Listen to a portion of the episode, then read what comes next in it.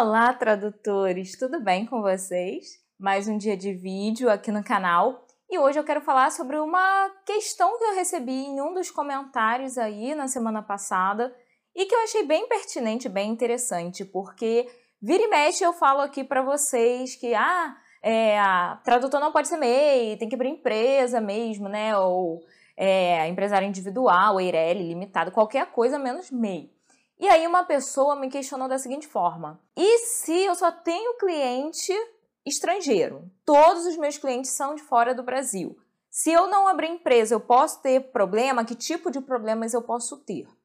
Então hoje eu vou responder essa dúvida aí para vocês. A questão é a seguinte: no início da sua carreira, sinceramente, eu não aconselho que você já saia abrindo empresa, a menos que você já tenha uma estratégia muito bem assim traçada, é, que você já tenha clientes em vista, já praticamente fechando o negócio, que esses clientes vão mandar trabalhos em grandes quantidades e todo mês, porque senão não faz sentido. A gente tem que pagar muito imposto, muitas taxas, é, não só de questão de imposto, mas a gente tem que pagar o trabalho também do contador e tal. Então, assim, não faz sentido você ter muito gasto, né, muito custo, vamos dizer assim, nem tudo é gasto, mas muito custo no início da sua profissão, se você ainda não tem tanto tantas entradas, vamos colocar assim. Sendo que o que acontece? Gente, quando eu falo de custo, eu não estou só falando do custo da empresa, eu estou falando dos custos de estudo mesmo, os investimentos que a gente tem que fazer, né? De é, cursos, de participação de palestra, enfim, todos, todos os investimentos que a gente tem que fazer. E aí, o que acontece? É, você ainda vai abrir empresa, você vai ter mais um custo? Ah, mas eu quero trabalhar só com cliente do exterior, como é que eu faço? Cliente do exterior geralmente não vai precisar da nota fiscal emitida aqui no Brasil. Detalhe, né? Como é que é feita a questão do pagamento? Você geralmente emite um invoice para esse cliente, geralmente, tá? Então o pagamento é feito como? É, via, é feito via PayPal, é feito via Payoneer, né? A gente usa é, esses métodos para tanto mandar o pedido né, do pagamento para o cliente, quanto para a gente receber né, de um, do exterior para cá, para nossa conta do Brasil.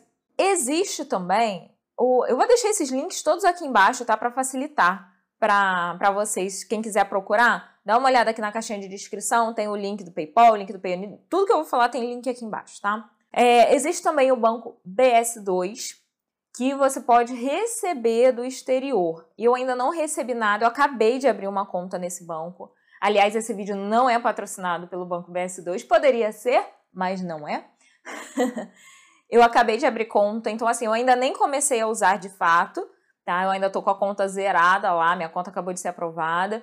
É uma conta que ela não tem tarifa mensal e tal, então você pode ter uma conta pessoa física, pode ter uma conta pessoa jurídica, né, para quem já tem um CNPJ. E diz que essa conta dá para receber do exterior. Novamente, eu ainda não recebi nada do exterior para essa conta porque eu acabei de abrir. Eu ainda estou testando a conta mas a princípio eu já gostei de algumas coisinhas que eu vi, principalmente na conta jurídica. Mas voltando à questão do recebimento, né? Se você não tem um CNPJ, você não pode abrir uma conta jurídica, você precisa de uma conta pessoa física para receber os, os valores. Quando você recebe num banco tradicional, a gente geralmente paga uma taxa muito alta. Por isso, a maioria dos tradutores acaba optando pelo PayPal ou pelo Payoneer.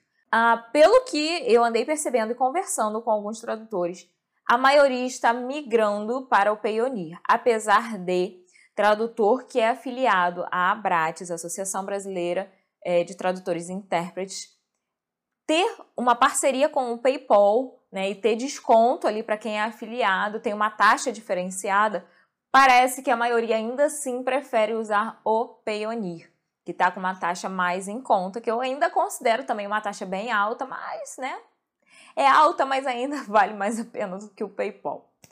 Enfim, são as formas que você tem de receber. É fácil, tá, gente, abrir é, a conta, logar nessa, nesses sites, são seguros. Eu já recebi pelo Payoneer algumas vezes, nunca tive problema. Então, assim, é bem tranquilo mesmo, tá? Não precisa tutorial, não precisa nada.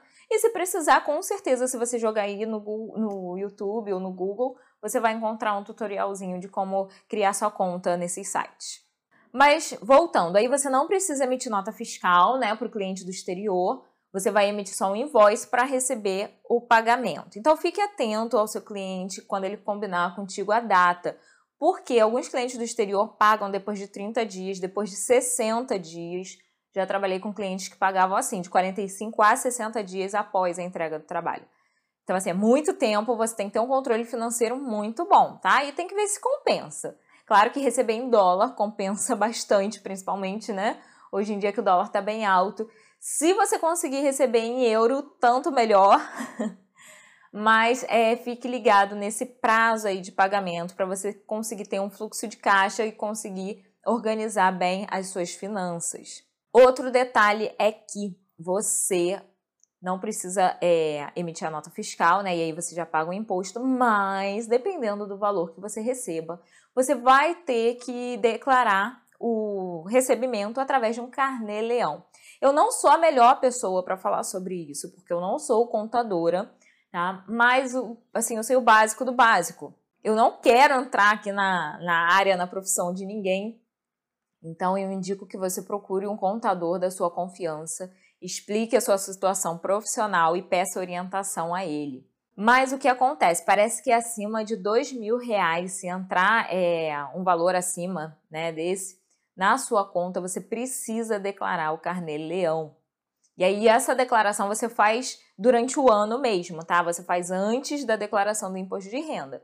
Caiu o dinheiro naquele mês na sua conta, você vai lá, preenche o carnê leão bonitinho e tal. Assim não tem problema com a receita, tá? Essa é a grande questão.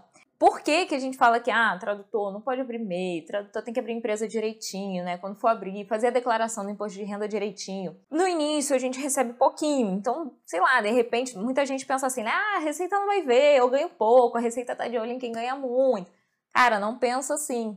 Hoje você tá ganhando pouquinho, mas é melhor você começar fazendo certo desde o pouquinho, né? Do que daqui a pouco você vai começar a ganhar muito e vai continuar fazendo errado. E aí a Receita vai te pegar e a Receita não vai te cobrar só daquele ano ou daquele mês que ela pegou. Ela vai te cobrar tudo, ela vai olhar todo o seu histórico e, vai te cobrar tudo aquilo e com direito a juros, com direito a multa, com direito a tudo que tem, né, que eles puderem.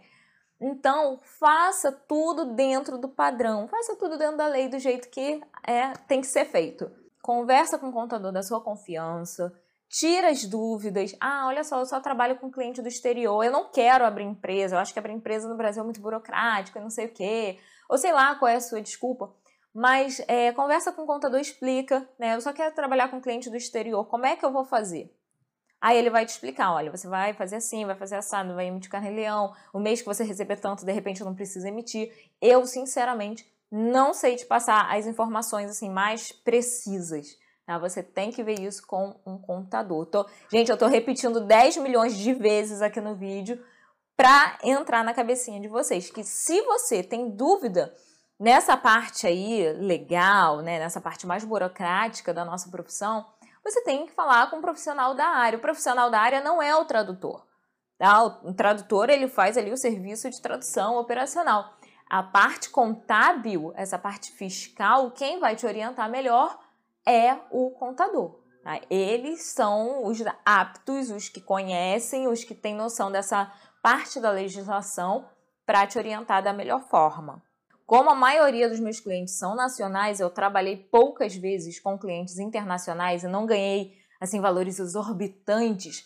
Eu não sou a melhor pessoa para te informar sobre isso. Por isso, mais uma vez, né, não custa nada repetir, procure um contador da sua confiança e esclareça suas dúvidas. Combinado? Então, se você, resumindo todo esse vídeo, né? Se você não quiser abrir empresa porque você quer trabalhar com clientes do exterior, sim, você pode. Tá? Você só vai ter é, uma formalização dos seus recebimentos um pouquinho diferente. Mas você pode, sem problema algum.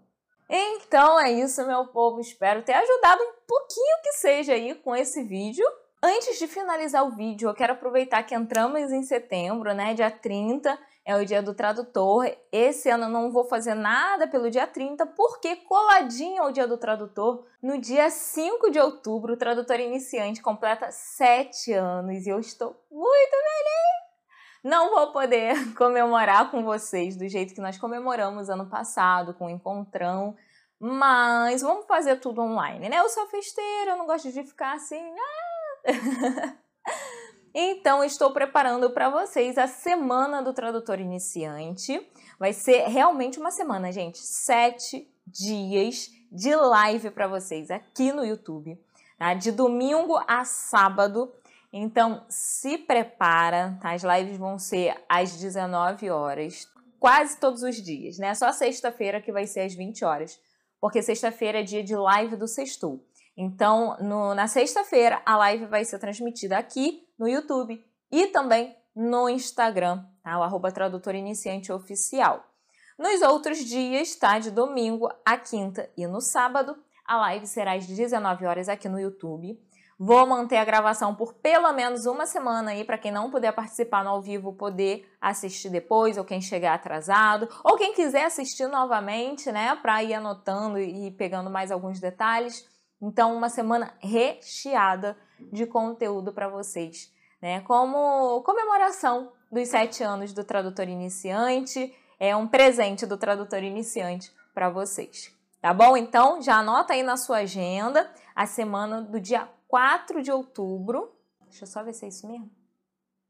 Do dia 4 de outubro ao dia 10 de outubro, às 19 horas, nós teremos então lives aqui para você, tá bom? Pra gente bater papo, pra gente aprender. Eu tô preparando vários temas legais, aos pouquinhos eu vou passando para vocês já mandei na Trad News, que saiu no dia 1 e vou aos pouquinhos eu vou liberando no Instagram. Então, se você ainda não está seguindo o Tradutor Iniciante lá no Instagram, segue para ficar por dentro de todas as novidades. Um grande beijo para você, sucesso e até o próximo vídeo. Tchau, tchau!